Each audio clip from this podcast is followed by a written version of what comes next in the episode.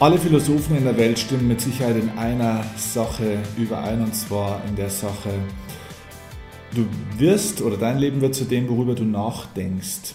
Deine Gedanken formen so ein bisschen deine Welt, deine Realität und deswegen ist immer unsere Aufgabe, unser Denken zu optimieren. Und deswegen bin ich heute bei einem sehr, sehr interessanten jungen Mann. Er ist erst 28 Jahre alt und arbeitet auch im Endeffekt nicht direkt am Denken, aber an den Prozessen im Gehirn. Er kommt von einer ganz anderen Ecke wie ich. Sein Name ist Philipp Heiler. Er ist Arzt, da passte der Nachname wunderbar dazu. Und Philipp Heiler ist ein wirklich ganz herausragender Experte im Bereich Neurotechnologie und Neurofeedback, hält unter anderem Vorträge und Seminare an den Münchner Universitäten, zum Beispiel an der TU in München oder an der LMU. Ist wie gesagt Arzt und Neurofeedback-Therapeut, aktiv in der Erforschung von Anwendungsfeldern für Neurofeedback. Und außerdem ist er Unternehmer und hat ein eigenes Unternehmen, das heißt Brain Boost Neurofeedback. Herzlich willkommen im Erfolgsoffensive Podcast Philipp Heiner. Hi. Ja, hallo, vielen Dank, dass ich dabei sein kann. Freut mich sehr. Cool.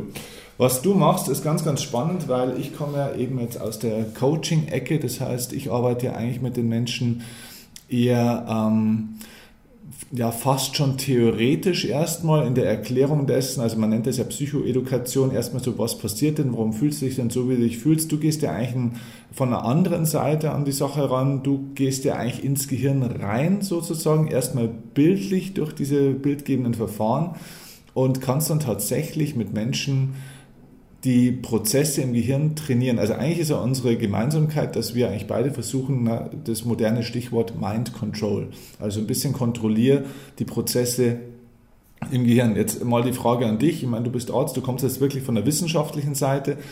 Kann man deiner Erfahrung nach wirklich auch das Denken oder das Gehirn kontrollieren? Geht das? Ja, also das ist natürlich eine spannende und zentrale Frage und ich denke schon, dass es ähm, dass die Antwort halt zwei Aspekte beinhaltet. Es gibt sicher diesen ja, willentlichen, bewussten Anteil des Gehirns, der vor allem darüber arbeitet, dass wir Sachen verstehen, versuchen Strategien anzuwenden. Ähm, wenn wir merken, was klappt gut, dann machen wir das häufiger. Wenn wir merken, was klappt schlecht, äh, machen wir es nicht mehr so häufig. Also wirklich hier dieses Bewusste versucht es zu beeinflussen, wie wir uns fühlen, wie wir handeln. Es gibt aber eben auch, wie immer im Körper, viele unbewusste Prozesse, die uns eigentlich das Ganze erleichtern sollen. Also beispielsweise, dass wir jetzt nicht darauf achten müssen, regelmäßig zu atmen, ist eigentlich eine angenehme Sache. Mhm. Aber wenn wir jetzt beispielsweise bei einer Präsentation stehen und nervös sind, dann können wir nicht einfach entscheiden, nicht mehr nervös zu sein.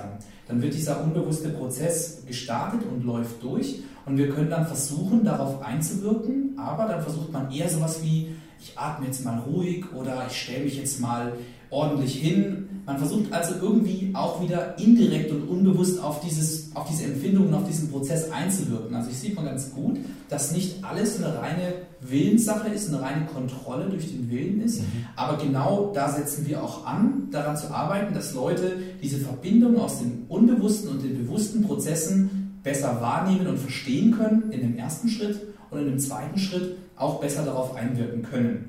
Mhm. Deswegen vielleicht abschließend, ich denke halt, dass die Kombination aus, sage ich mal, das, was man als Coaching oder Therapie, Verhaltenstherapie, Gesprächstherapie äh, bezeichnen würde und so einer technischen, ja, reinen Trainingsmethode wie dem Neurofeedback, dass das am erfolgsversprechendsten ist und das sehen wir hier auch jeden Tag. Mhm, okay.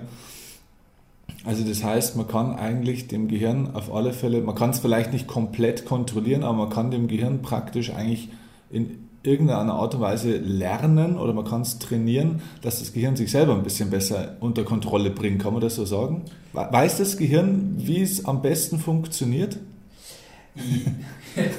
ja und nein. Also im Normalfall würde das Gehirn das Ganze durch Versuch und Irrtum lernen. Okay. Und das, einer der wichtigsten Faktoren, das hat man vielleicht auch schon mehrmals gehört, ist so das, das limbische System, der Teil vom Gehirn, der uns am Leben erhalten soll. Und dort werden natürlich Sachen abgespeichert, die sehr, sehr positiv oder sehr, sehr negativ sind. Mhm. Na, und hier kann es natürlich schon passieren, dass unter Umständen auch mal also dass es gut klappt und das Gehirn eben weiß, wenn da eine Schlange ist, dann ähm, bin ich lieber vorsichtig. Das heißt, da weiß das Gehirn schon, was es macht und warum es das macht. Mhm. Aber das ist so ein bisschen ja, geht dann auch in, in einer extremen Richtung in, in den Bereich posttraumatische Belastungsstörung. Und wenn das Gehirn mal eine eigentlich oder mittlerweile harmlose Sache als große Gefahr abspeichert, dann ruft das Gehirn unter Umständen immer wieder dieses Programm ab.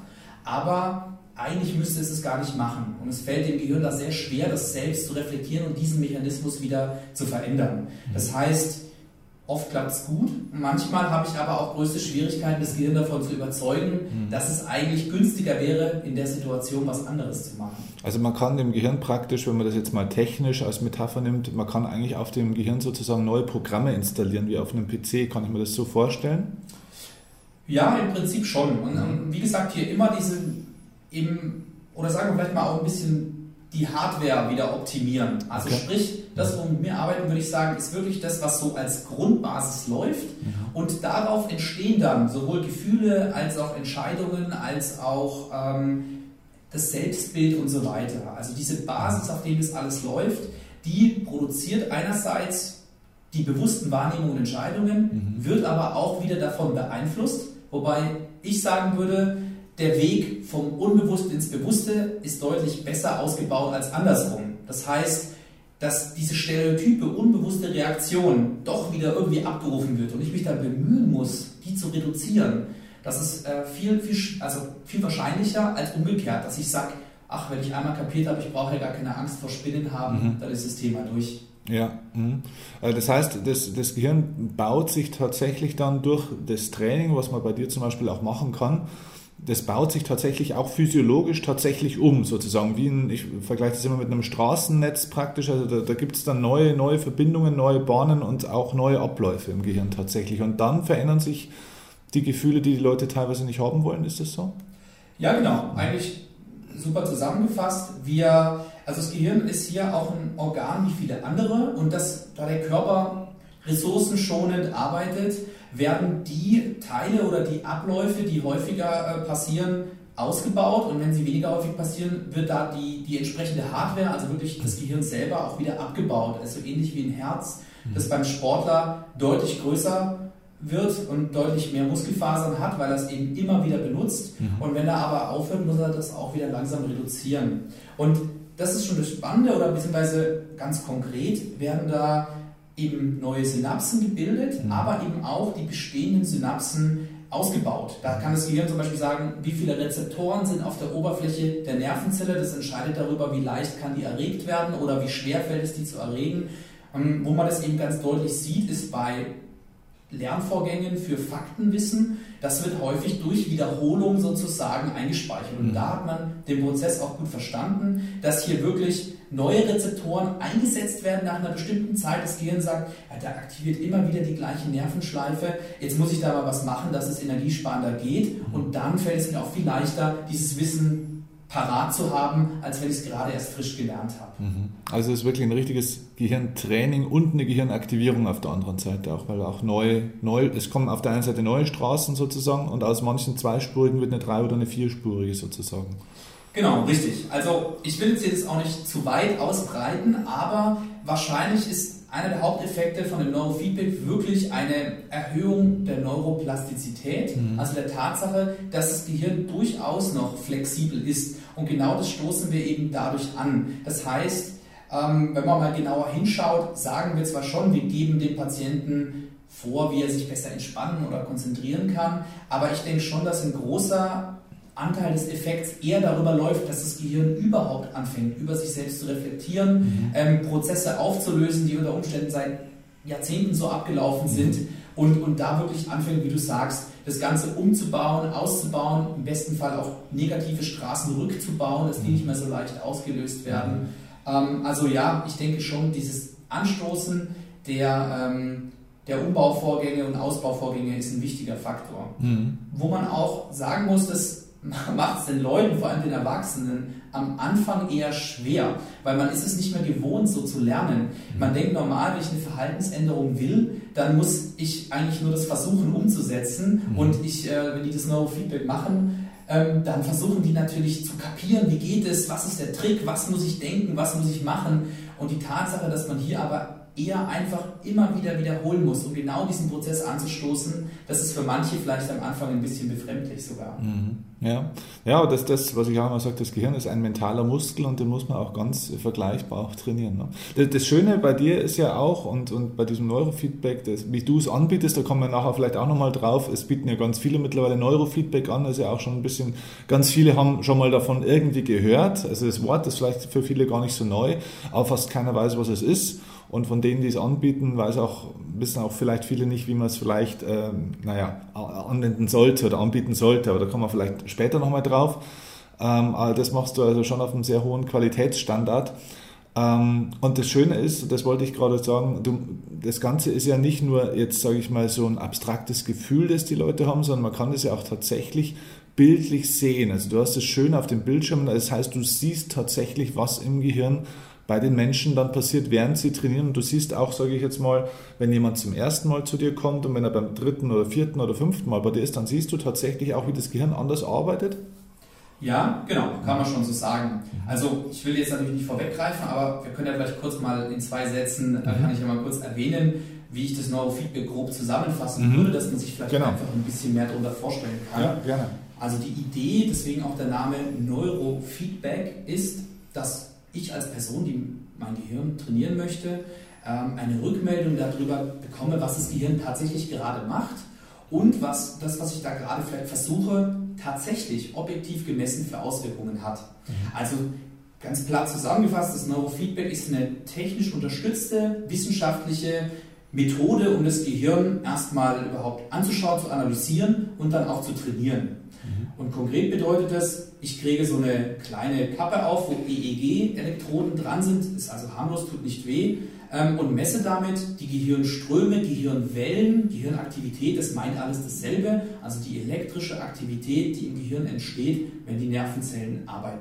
Wo findet denn jetzt äh, dieses Neurofeedback-Training eigentlich alles Anwendung? Also was kann ich alles damit theoretisch behandeln? Es gibt ja, glaube ich, ganz ganz, ganz viele Felder. Vielleicht können wir ein paar konkrete mal auch rausnehmen und vielleicht kannst du dann nachher auch mal, ich habe so ein paar Beispiele mir überlegt, was, was glaube ich viele Menschen betrifft, die jetzt auch vielleicht mal den Podcast äh, anhören, ähm, was man machen kann. Aber kann man grundsätzlich einfach sagen, dass jede Form von einem negativen Gefühl, das ein Mensch hat, eigentlich schon auch ein Stück weit zurückzuführen ist auf eine bestimmte Funktionalität, sage ich jetzt mal, muss ja vielleicht nicht gleich eine Dysfunktionalität sein, aber zumindest mal auf eine Funktionalität im Gehirn und wenn man diese Funktionalität verändert, kann man eben entsprechend das Gefühl wahrscheinlich auch verändern, sage ich jetzt mal.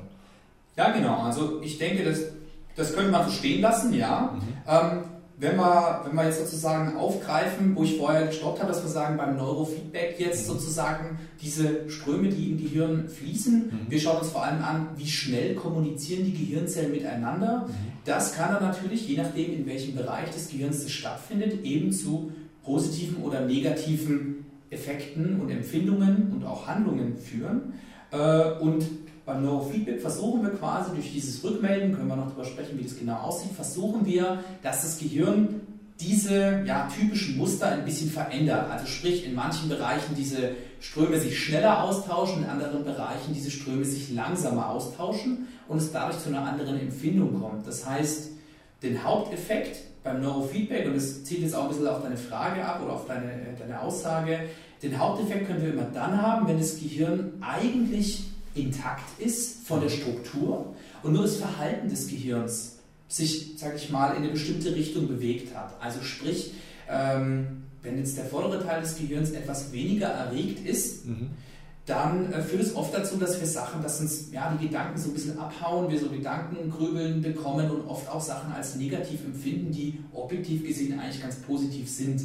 Und wenn das aber einfach nur ja, durch, durch Konditionierung oder durch Übermüdung oder durch ungesunden Lifestyle entstanden ist, dann ist die Chance natürlich gut, dass wir mit dem Gehirn üben können, das wieder anders zu machen. Wenn wir natürlich jetzt einen nachhaltigen Schaden haben, zum Beispiel durch eine Verletzung, durch einen Schlaganfall, durch einen Tumor, dann tun wir uns natürlich ein bisschen schwerer, weil wir dann das Gewebe, das wirklich zerstört ist, das können wir dann natürlich auch damit nicht mehr so gut bewegen, äh, wieder eine andere Funktion zu machen. Wir können dann nur schauen, dass wir quasi das das Außenrum optimieren. Mhm. Ne, das, die Zellen, die noch gut funktionieren. Deswegen, ja, können wir schon sagen, die meisten Empfindungen oder auch Handlungsweisen basieren auf bestimmten Gehirnaktivitäten und wenn die eben nicht durch einen nachhaltigen Schaden entstanden sind, sondern einfach dadurch, dass das Gehirn, sage ich mal, was ein bisschen schlecht oder falsch gelernt hat oder sich einfach durch langfristige ähm, Prozesse da in die Richtung entwickelt hat, dann ist es ein, ein, guter Ansatzpunkt, erstens das zu erklären mit der EEG-Analyse, zu verstehen, ah, damit hängt es zusammen, ja, dass ich so schlecht einschlafen kann und aber auch mit dem Neurofeedback darauf einzuwirken, das zu verändern. Mhm. Ähm, welche Krankheiten oder vielleicht auch die Stufe davor, äh, negativen Empfindungen oder Empfindungsstörungen, ähm, können denn jetzt durch Neurofeedback konkret behandelt werden? Oder wahrscheinlich kann man alle jetzt gar nicht nennen, weil es sehr, sehr viele gibt, aber was sind denn so ganz, ähm, sage ich mal, bekannte, vielleicht ja. in, in, der, in Mode? Genau, ja. ja, äh, Nee, ist eine gute Frage und ich, ich will da auch wirklich auch ganz ehrlich und transparent sein. Ich kann ja ein paar positive, vielleicht auch negative Beispiele nennen. Also mhm. was auf jeden Fall ähm, gut funktioniert, sind grundsätzlich die Auswirkungen von chronischem Stress. Und mhm. Stress, da hast du schon so ein Modewort, ja. Damit meine ich jetzt nicht, ah, das war jetzt aber stressig, bis alle Kinder im Auto waren, sondern wirklich eine zu viel Belastung für das Gehirn, die durch privates, aber auch berufliches bedingt sein kann.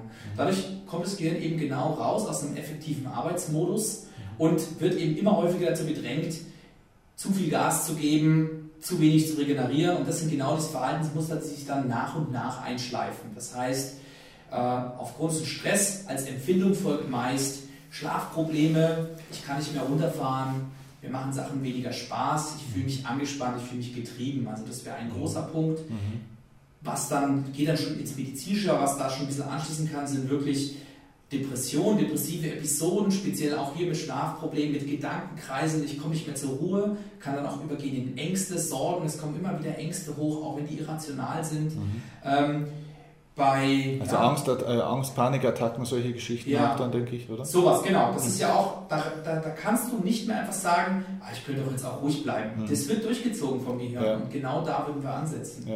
Dann natürlich auch, was sicher auch ein bisschen kontroverses Thema ist, aber ich sag mal, Aufmerksamkeitsschwierigkeiten, Konzentrationsschwierigkeiten, auch bei Kindern, wo ja jetzt auch ADS, ADHS so ein bisschen ähm, ja, umstritten ist, ist das wirklich eine Diagnose, ist das wirklich eine Krankheit? Mhm. Will ich jetzt, sag ich mal, ungern jetzt hier spontan ausdiskutieren, aber sagen wir es vielleicht mal so diplomatisch, es gibt sicher einige Kinder, die tun sich einfach schwerer damit, die Aufmerksamkeit zu fokussieren. Die haben sicher dann dafür andere Stärken, aber gerade im Schulsystem ist es einfach schwierig, ähm, die dann entsprechend anzubringen. Das heißt, auch hier können wir üben, eben nicht zu sagen, das muss jetzt ein anderer Mensch werden, sondern wirklich, wie kann ich versuchen, meine Aufmerksamkeit gezielt bei einer bestimmten Sache zu behalten. Also auch das, dieser Themenkomplex. Mhm. Ähm, dann geht es schon schnell in, ins Medizinischere mit, sage ich mal, so posttraumatischen Belastungen. Auch Epilepsie ist was, was oft ganz gut funktioniert, auch hier. Und dann, ja, Tinnitus, wenn er stressbedingt ist, funktioniert auch ganz gut. Ähm, ja, so alles Prüfungsangst, Präsentationsangst, diese Sachen. Mhm. Fairerweise auch noch, sage ich mal, ein, ein Beispiel, wo es oft schwieriger ist, sowas wie Migräne zum Beispiel, wenn es da gut funktioniert, mhm. kann gut funktionieren, super. Die Leute sind nach zehn Sitzungen wunderbar dankbar und es ist toll. Aber Migräne hat häufig eben nicht so ein greifbares Muster. Es ja. kommt so ab und zu, ja. manchmal durchs Essen ausgelöst, durchs Wetter, ja. durch Stress. Und da sehen wir auch im EEG zwar schon ein gestresstes Gehirn, aber es ist oft nicht so greifbar. Ja. Woher der Stress kommt praktisch. Ja, ja und, oder was, was genau dieses eine Muster ist, es dann zu diesen Missempfindungen führt. Und wie gesagt, das klappt auch oft gut, aber das, das sage ich den Leuten dann auch ganz fair. Hier können wir indirekt darüber arbeiten, dass wir sagen, wir üben die Entspannungsfähigkeit des Gehirns, wir üben das und das zu adressieren. Aber jetzt zum Beispiel bei der Epilepsie, wo wir ein sehr deutliches Muster haben, das wäre ein ganz anderer Fall. Bei der Migräne müssen wir erst ein bisschen probieren und äh, ja, das sage ich dann auch ganz ehrlich. Da muss man einfach schauen. Ja, nehmen wir doch mal ein, zwei Beispiele raus. Ja. Äh, jetzt nehmen wir mal das Thema, ich glaube, was viele Menschen betrifft, ist das Thema Schlafstörungen zum Beispiel. Also, dass Menschen einfach nicht gut einschlafen können, manchmal gar nicht einschlafen können äh, oder nicht gut durchschlafen können, äh, manchmal ja auch äh, total kaputt dann in der Früh aufwachen und so weiter. Was passiert im Gehirn, damit dass das Gehirn nicht richtig schlafen kann? Ja. und der Mensch. Ja, ähm, also auch das ist ein spannendes Thema, vor allem weil ähm, wir hier, wie man in der Medizin sagt man so schön, klinisch heißt immer das, was der Patient erzählt. Mhm. Der sagt, ich bin unruhig und kann deswegen nicht einschlafen. Mhm. Dass wir hier oft klinisch was ähnliches sehen, sowas. Also der sagt, ich kann nicht einschlafen, aber im EEG durchaus unterschiedliche Sachen dahinter stecken können. Mhm. Und grundsätzlich ist es so, wenn wir uns hinlegen und einschlafen möchten, dann wäre es simpel, wie man sich vorstellt, optimal, wenn das Gehirn von einem gewissen Aktivitätsmodus, den es so am Tag äh, hier eben hat, langsam runterbremst, Schritt für Schritt durch bestimmte Phasen geht, bis es nur noch sehr langsam arbeitet und so zwischendrin schlafen wir dann ein. Mhm. Das heißt, das ist ganz blöd, so wie wenn ich halt das Auto langsam von 100 km/h auf 0 runterbremse, mhm. dann ist es angenehm und fühlt sich gut an. So, und ähm, hier sehen wir eben schon, wenn diese, dieser Ablauf, diese Abstufung des Entspannens, wenn die nicht gut funktioniert, dann hat man Probleme damit einzuschlafen oder erholsam zu schlafen. Mhm. Vor allem, weil innerhalb einer Nacht des Schlafes wir mehrmals von Tiefschlaf zu Traumschlaf hin und her wechseln. Das heißt, dieser Prozess wird jedes Mal wieder durchlaufen. Und wenn er jedes Mal nicht klappt, habe ich den nicht nur einmal sozusagen, wo er nicht klappt, sondern acht, zehn, zwölf Mal pro Nacht. Und ganz konkret könnte man sich hier, ähm, äh, kann man hier sagen, es wäre gut, wenn man die Augen schließt, wenn sich dann eine Gehirnaktivität, so eine dominante Aktivität um die 8 bis 10 Hertz einstellt. Das wäre das, was man auch als Alpha-Aktivität bezeichnet. Vielleicht hat es der eine oder andere schon mal gehört. Das strebt man oft so an oder hat man mal wo gelesen. Also Alpha heißt einfach nur eine bestimmte Geschwindigkeitsstufe des Gehirns. Mhm. Und die sollte sich normalerweise innerhalb von 30 Sekunden einstellen, wenn man die Augen schließt. Ah ja. Das wäre dann quasi der erste Schritt zu dieser Einschlafkette. Ist es grundsätzlich so? Also auch, auch untertags, auch jetzt, jetzt, was haben wir hier jetzt? Äh, kurz nach eins, wir sitzen in deiner Praxis. Wenn ich jetzt hier eine Minute die Augen zumachen sollte, sollte mein Gehirn eigentlich anfangen, diese Alpha-Schwingung sozusagen, diese Alpha-Herzzahl zu produzieren, genau. sozusagen. Richtig, genau so ist ja, es. Ja, okay. Das wäre optimal. also unabhängig von der Uhrzeit, vom Biorhythmus und was es sonst alles für Zeug gibt. Genau, der Hauptauslöser dafür ist, dass du die Augen zumachst. Also sprich, Gehirn merkt, oh, da kommt kein optischer Input mehr, dann schalte ich sozusagen mal ja, eben in den Sparmodus, der aber irgendwo noch regenerativ ist. Mhm. Wenn es gut klappt. Habe ich das Gefühl, ja, angenehm, jetzt habe ich mal die Augen zu, bisschen locker lassen, super.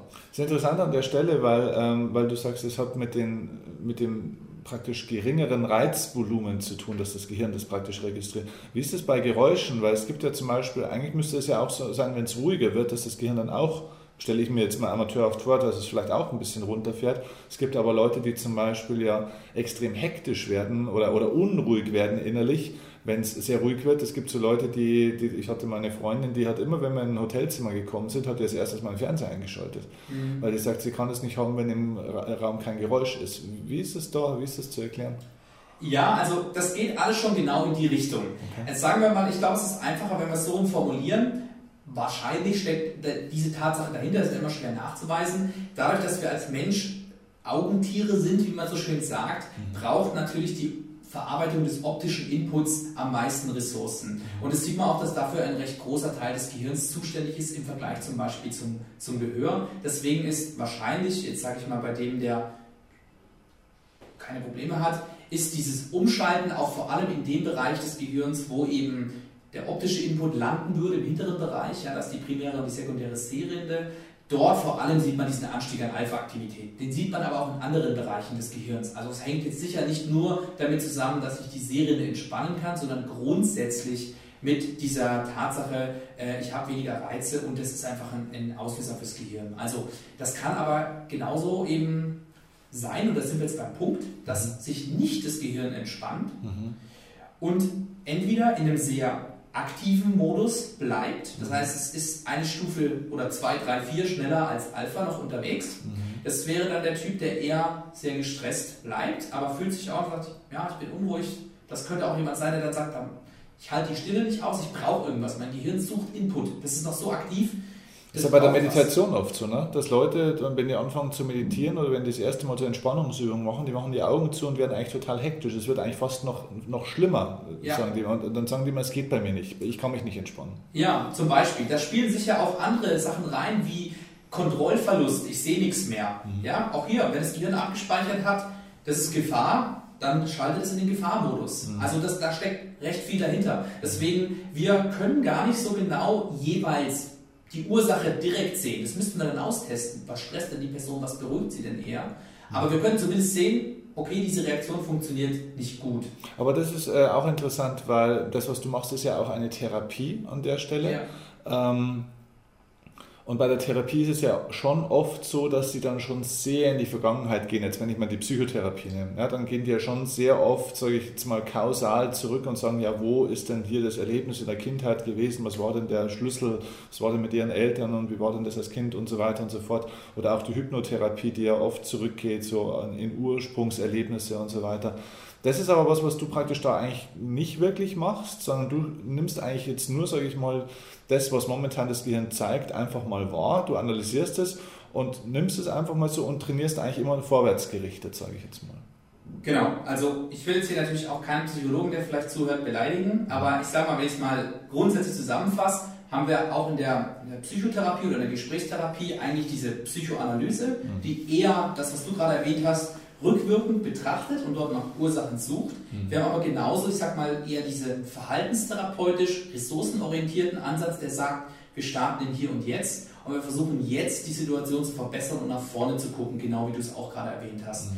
Und ähm, wir, würde ich schon sagen, arbeiten primär mit diesem ressourcenorientierten verhaltenstherapeutischen oder Verhaltenstrainingsansatz, ja. Mhm. Aber wir haben schon auch Trainings, die dann wieder Überschneidungen mit der Hypnotherapie haben mhm. und schon das Gehirn zum Beispiel versuchen, in so einen ja, Mittelzustand zu versetzen, so einen Trancezustand, wo eben einem unter anderem schon auch unbewusste vergangene Ängste oder Situationen wieder bewusst werden und mhm. man dann auch wieder besser ähm, verstehen kann, warum diese Reaktion so ist. Aber primär arbeiten wir erstmal nach vorne mhm. und versuchen jetzt die Ressourcen zu optimieren. Mhm. Ja, genau. Okay.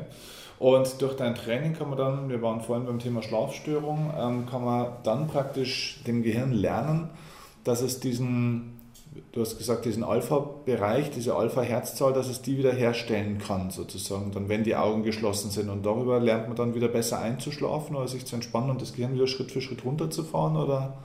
Genau, also vielleicht da kurz der Vollständigkeit halber noch, mhm. es kann tatsächlich auch passieren, dass das Gehirn sozusagen durch den Alpha-Zustand durchfällt und gleich, in, das nennt sich dann, die niedrigere Stufe nennt sich dann Theta, gleich dort landet. Mhm das mag jetzt so klingen wie, ach, dann ist man viel entspannter, aber es kann eben gerade da auch der Fall sein, dass dann das Gehirn sozusagen sich schon gleich so auf den Rücken gelegt hat und sagt, boah, cool, jetzt muss ich gar nichts mehr machen, dass einem dann negative Gedanken und Ängste aufkommen oder man es eben nicht als entspannend regenerativ empfindet, sondern eher als beschwerend ermüdend. Das sind dann die Leute oft, die viel zu schnell einschlafen. Die mhm. machen kurz mal die Augen zu und nach 30 Sekunden oder einer Minute schlafen die. Die mhm. freuen sich oft und sagen, äh, ich schlafe super, nach einer Minute schlafe ich. Mhm. Aber da fehlt eben genau auch wieder dieses Runterfahren sozusagen. Da fehlt genau diese Abstufung, die eigentlich das Gehirn braucht, um die Sachen aufzuräumen, die es noch aufräumen will. So, wenn ich im Computer den Stecker rausziehe und es beim nächsten Mal starten dann beschwert und sagt, du, da hatte ich jetzt aber nicht genug Zeit, noch mal kurz, weiß ich nicht, Updates zu machen, sonst was. Ne? Das heißt also, da ist zwar so gefühlt sehr schön, dass ich eine schnelle körperliche Regeneration habe, weil ich sofort einschlafen kann, aber diese mentale Regeneration, da bleibt ein Stück weit was auf der Strecke, weil ich diese ganzen Stufen nicht durchgehe, praktisch, so verstehe ich das.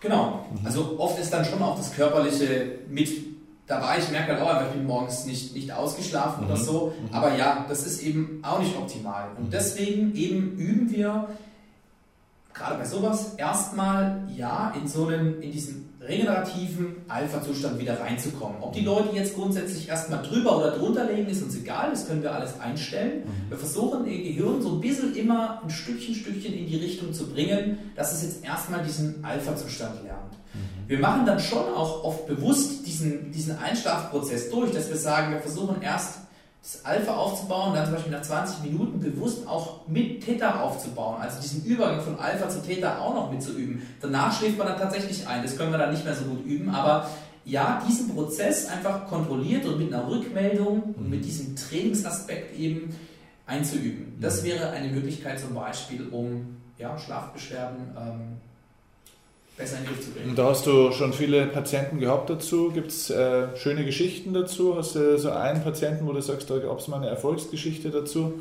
oder der da jetzt gerade spontan einfällt? Ja, also schon, natürlich. Man erzählt immer gerne die Sachen, die gut klappen, ja, und deswegen, also wir, wir betrachten das schon differenziert und realistisch, aber klar, es gibt immer Fälle, wo man sagt, ach, das freut mich auch so richtig für den. Und ja, wir hatten schon jemanden, der kam auch erst mit, ich habe eigentlich kein Problem. Ja, ich würde es nur einfach, wie interessiert ist und ja, ich, wenn ich mich besser konzentrieren kann, dann klappt es. Und der war auch in einer Position, die im Unternehmen doch etwas höher angesetzt ist. Also ja, da hieß es erstmal nichts Medizinisches. Ne? Aber so nach und nach haben wir schon gesehen, der hatte, war der Typ, Hirn rattert genauso weiter mit Augen zu wie mit Augen offen. Mhm. Und hat dann auch gemeint, ja, ähm, er schläft auch schlecht ein und merkt aber auch irgendwie, er fühlt sich auch nicht mehr so gut.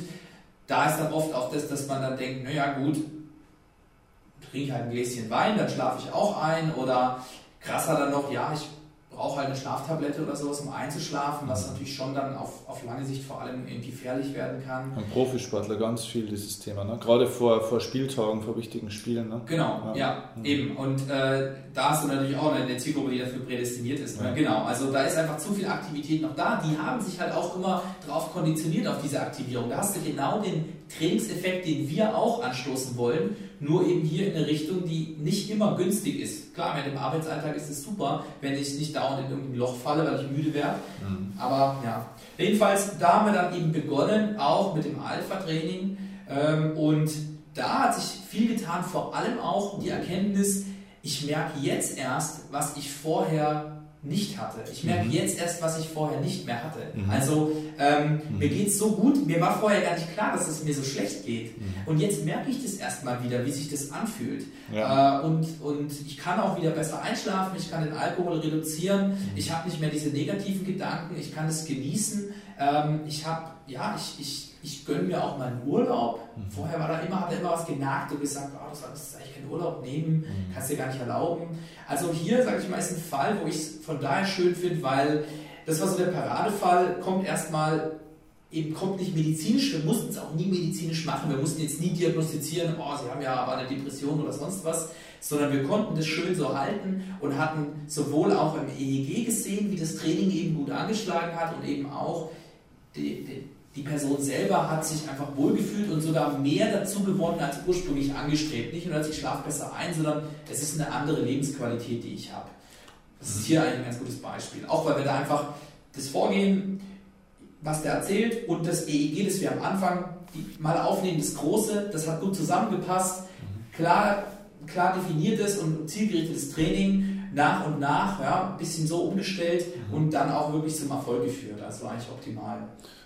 Kannst du eine Erfolgsquote sagen? Ähm, zu wie viel, also es ist jetzt wahrscheinlich ja je nach Symptom äh, sehr unterschiedlich, aber vielleicht kannst du ja so vier, fünf verschiedene Modesymptome, sage ich jetzt mal, nennen. Äh, wie hoch ist da die Erfolgsquote, dass sich was äh, spürbar auch verbessert durch das, was du anbietest? Also ich würde schon sagen, dass die Erfolgsquote recht hoch ist. Also tatsächlich ähm, würde ich schon sagen, dass 90 oder 95 Prozent der Leute mhm. wirklich merken, da passiert was. Mhm. Was aber vor allem auch daran liegt, denke ich, dass wir am Anfang einfach ehrlich und transparent sind und ein genaues Assessment machen. Mhm. Wenn jemand kommt und wir messen dort was und wir sagen auch ganz ehrlich, hm, wir sehen leider jetzt nicht genau diesen Ansatzpunkt von dem, was du da beschreibst, mhm. dann sagen wir es auch ehrlich und dann geben wir auch ganz klar an, wir können es trotzdem versuchen, vielleicht ist es einfach ein bisschen untypischer, mhm. aber ehrlich, es wäre ein Versuch. Wir können es nicht so zielgerichtet machen, wie wir es gerne machen würden. Und dadurch denke ich, dass wir da schon einfach ganz klar das kommunizieren und dadurch auch die Leute nur starten, wo wir das Gefühl haben, da ist die Erfolgschance hoch, klappt es da eben meistens auch ganz gut.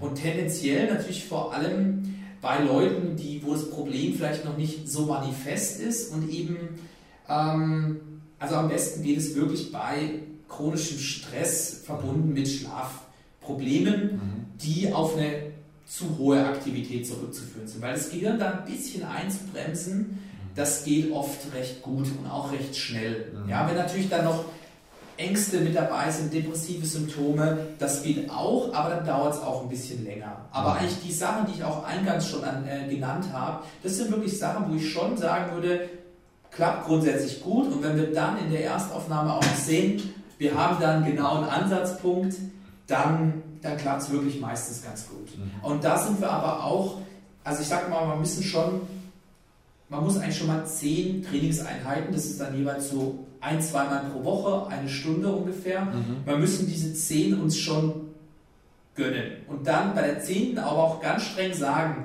hat sich irgendwo irgendwas getan? Ja oder nein? Mhm. Wenn ja, gut, müssen wir was verändern am Plan. Und wenn nein, müssen wir auch so ehrlich sein und sagen, okay, entweder wir sagen jetzt Notbremse, lassen wir es lieber, oder wir sagen, versuchen wir nochmal Plan B, mhm. geben wir uns nochmal diese zehn Trainings danach und dann müssen wir weiter gucken. Also auch wirklich hier, weil sonst gleich mal so, ey, ja, machen wir nochmal drei, nochmal vier mhm. und so, dass man hier auch wirklich ganz klar guckt, tut sich was, tut sich bei der Person was, ja, ob sich die Werte jetzt verändern, schön und gut, wenn der nichts merkt, dann ist es schwierig. Ja.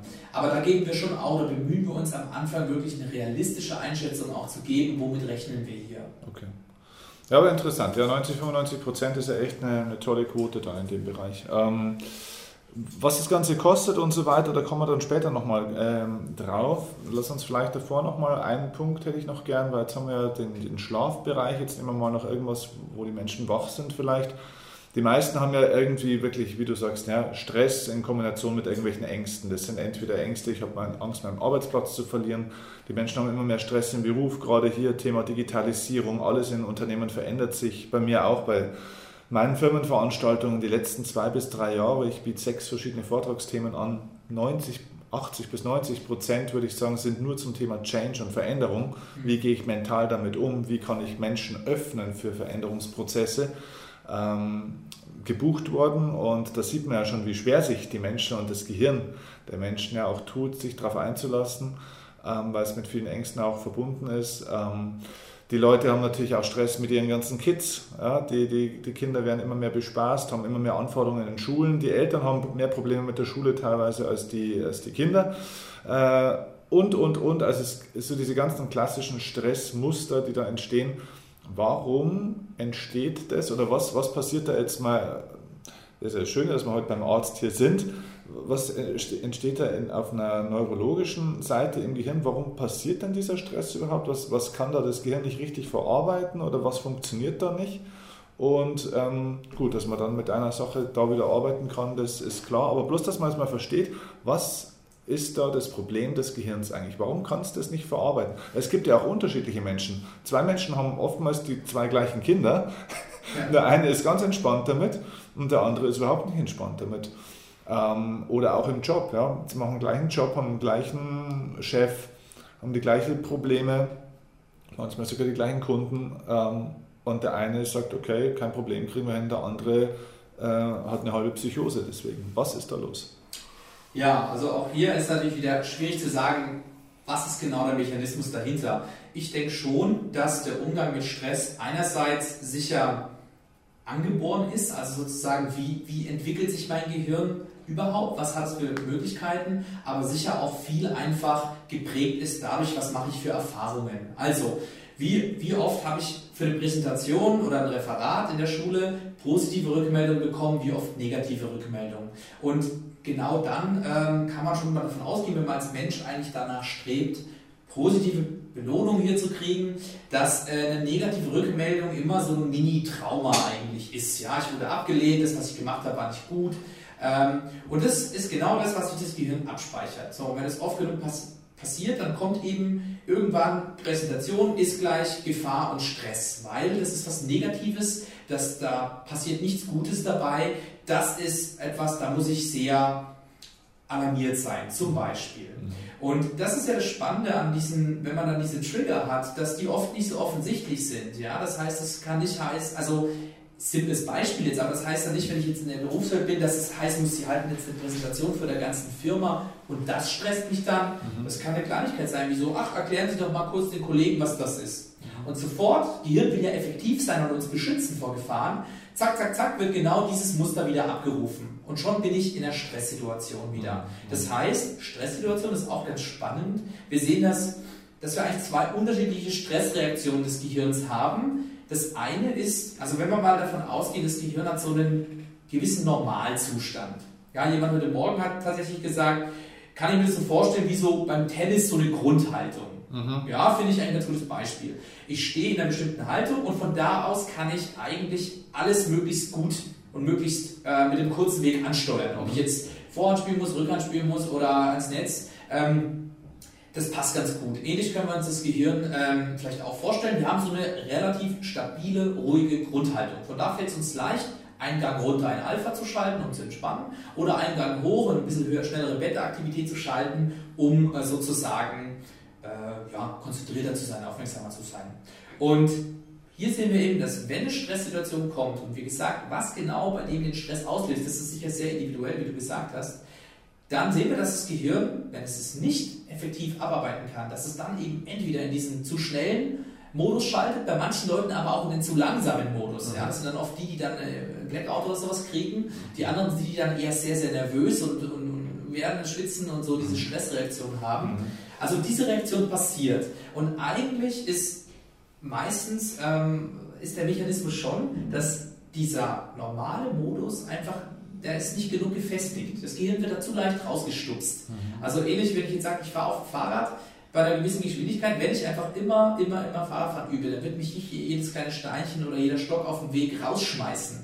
Aber wenn ich das eben, wenn ich da schon unsicher bin, bei dem, was ich normal mache, und das Gehirn doch immer wieder, dann ist es doch mal ein bisschen schneller, ein bisschen langsamer, läuft nicht so kontinuierlich stabil in dem guten Zustand, dann werde ich da auch leichter wieder rausgeschmissen. Äh, das heißt, wenn man in so einem Moment jetzt äh, wie einen Bildschirm daneben haben könnte, wo man das Gehirn bildlich abbildet, dann würde man sehen, dass einzelne Gehirnbereiche wahrscheinlich, was ich nicht, knallrot sind, also dass die übererregt sind, oder? Kann man das so sagen?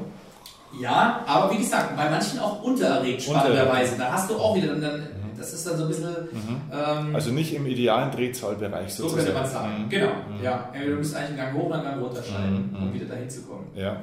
Und das ist eben langfristig das Problem. Wenn das immer wieder passiert, verbraucht das Gehirn Energie, um, mhm. um das wieder, um es erstmal diesen Zustand durchzuhalten, weil ich gebe ja unter Umständen viel zu viel Gas und regeneriert dann einfach nicht genug. Das schmeißt nicht den Müll raus, das schmeißt nicht die negativen Erfahrungen raus, es, es schmeißt nicht diesen Überinput raus. Deswegen, wir sehen schon so, dass das auch der Hauptansatz, den wir hier machen, ist, die Regeneration und eher diesen stabilen Grundrhythmus mit dem Gehirn einzuüben, weil das ist das, was du am besten, im besten Fall die meiste Zeit des Tages hast. Wir üben mit den wenigsten Leuten jetzt speziell sich so einen super Fokus oder sowas zu machen. Das kriegt jeder meist irgendwie hin. Wir müssen eher das ganze negative Beiwerk entfernen und dafür sorgen, dass das Gehirn schneller auch in kurze Regenerationsabschnitte ähm, wechselt.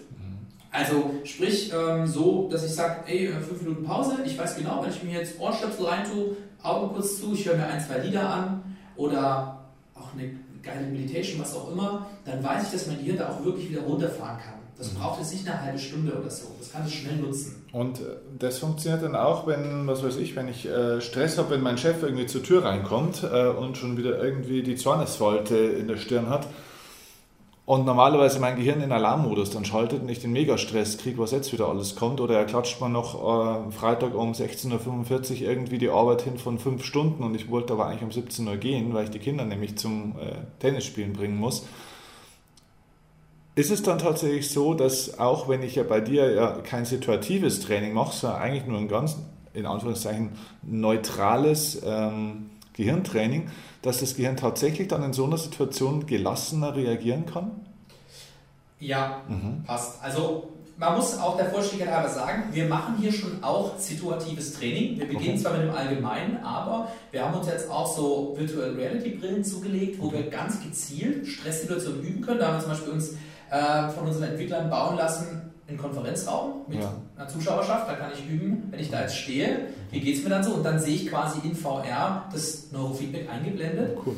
Okay. Aber ein großer Effekt geht schon einfach über dieses passive Training auch. Ich vergleiche das immer, wenn ich jetzt, äh, weiß ich nicht, eine Party feiere und ich muss einen Kasten Bier vier Stockwerke hochtragen, dann muss ich auch nicht erst sagen, ich muss jetzt meine Kraft aus dem Fitnessstudio aktivieren, um diesen Kasten möglichst gut zu heben, sondern ich greife zu, der Muskel macht das, was er was er dauernd geübt hat, nämlich einfach möglichst gut kontrahieren mhm. und diesen Kasten aufheben und so ist es eben auch beim Gehirn. Wenn wir da immer wieder, deswegen, wir sprechen hier vom Training, wenn ich immer wieder diesen Ablauf übe und diese ruhigen, effektiven Aktivitäten immer wieder einübe, dann baut das Gehirn einfach auf zellulärer Ebene diesen Modus aus und mhm. wird er dann nicht mehr so leicht rausgeschmissen. Ja. Das läuft da viel stabiler drin. Das ist eine Art mentale Fitness dann eben auch, weil Fitness ist ja eher so ein Grundzustand, sage ich jetzt mal, Genau. ne? Hm, den ich abrufen kann, wenn ich ihn brauche an der Stelle dann auch. Ne?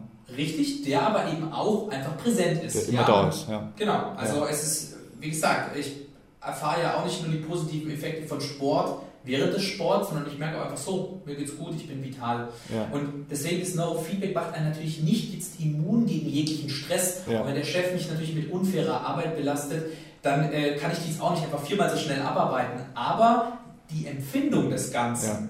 die können wir durchaus beeinflussen. Und das ist natürlich auch das, worüber der Effekt geht. Und die Handlungsfähigkeit erhalten, dass ich dann sage, okay, wie kann ich das Problem jetzt effektiv angehen? Ich werde nicht so überrannt von den Gefühlen, Mhm. jetzt wütend bin oder frustriert. Ich kann sagen, okay, was mache ich jetzt am besten, um das Problem zu lösen? Mhm. Das ist schon was. Also, dass ich auch meine Gefühle, die ich dann habe, ich kann mich ja trotzdem ärgern oder kann wütend sein oder irgendwas, aber ich kann dieses Gefühl trotzdem tragen und kann trotzdem eben trotzdem weiter meinen Job machen und das Gefühl geht mit mir nicht gassi.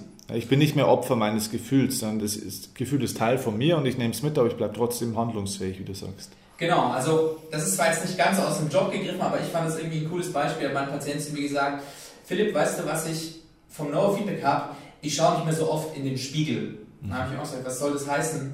Ja, ich bin nicht mehr so neurotisch. Ich habe nicht mehr diese Gedanken, wenn da ein Schaufenster ist, oh, sitzt meine Frisur noch, sitzt meine Kapuze noch, habe ich irgendwie, weiß ich nicht, Schmutz auf der Jacke. Wie du sagst, die Gefühle, die gehen nicht mit mir Gassi. Ich, das drängt sich mir nicht so auf. Mhm. Ich kann das ganz locker sehen. Ich habe diesen Zwang nicht mehr. Also Mhm. das fand ich irgendwie ganz nett, weil es so, so Ja. greifbar ist. Ja. cool. Äh, Sehr Ja. cool. Okay, also sehr, sehr, sehr, sehr spannend. Ähm, jetzt sitzen äh, Tausende von Leuten vor ihren äh, oder in ihrem Auto oder wo auch immer ihr das jetzt gerade hört und denken sich, jetzt geh mal sag, stell endlich die entscheidende Frage, was kostet denn der Wahnsinn und wo kann ich es machen? Also, ich fange an mit der ersten Frage, was kostet der Wahnsinn?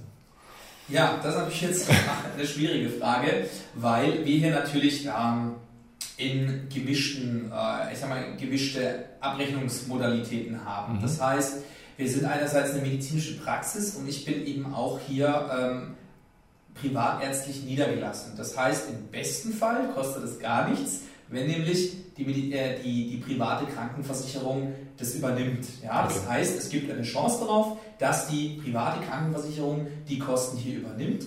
Für das Erstgespräch meist auf jeden Fall, weil es hier eben eine ärztliche Konsultation ist. Äh, Und wenn man dann natürlich eine entsprechende Diagnostik macht und sagt, okay, da besteht auch wirklich eine medizinische Notwendigkeit und es kann durchaus auch einfach bei starkem berufsbedingtem Stress oder sowas sein, ja, wenn wir sagen, das sind Schlafprobleme da, ähm, dann können wir einen Antrag stellen und wir haben jetzt schon doch in, in will ich sagen, zumindest mehr als 50 Prozent der Fällen erlebt, dass die dann auch sagen, okay, wir bezahlen jetzt mal 20 Sitzungen und dann sprechen wir nochmal. Okay. Also das wäre natürlich optimal. Und was, was ist der Worst Case? Also angenommen, ich bin jetzt gesetzlich versichert und so weiter, zahlt gar nichts. Was muss ich selber zahlen, wenn ich zu dir komme? Genau, also wenn wir sagen, du bist Selbstzahler oder, ähm, oder hast keine medizinische Indikation, dann bieten wir es normalerweise so an, dass wir ja, das Erstgespräch je nach Zeitaufwand abrechnen und auch ob ein Bericht oder sowas gefordert ist. Das liegt dann bei ca. 200 Euro.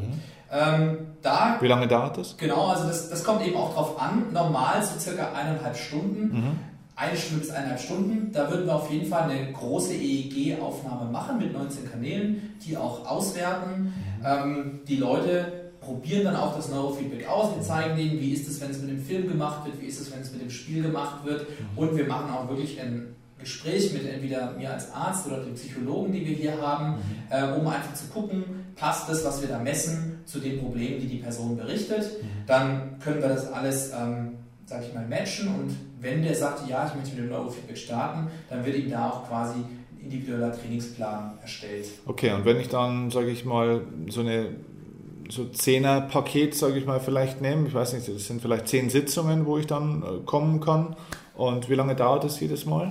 Und in welchem Rhythmus komme ich da und was kostet das? Genau, also wir bieten es hier so an, dass wir sagen, eine Sitzung dauert der Termin eine Stunde. Ja. Davon sind meist 40 Minuten Neurofeedback, aber wir wollen eben auch noch genug Zeit haben, vielleicht zu besprechen, was war seit dem letzten Training, Mhm. wie geht es überhaupt Mhm. äh, und so weiter.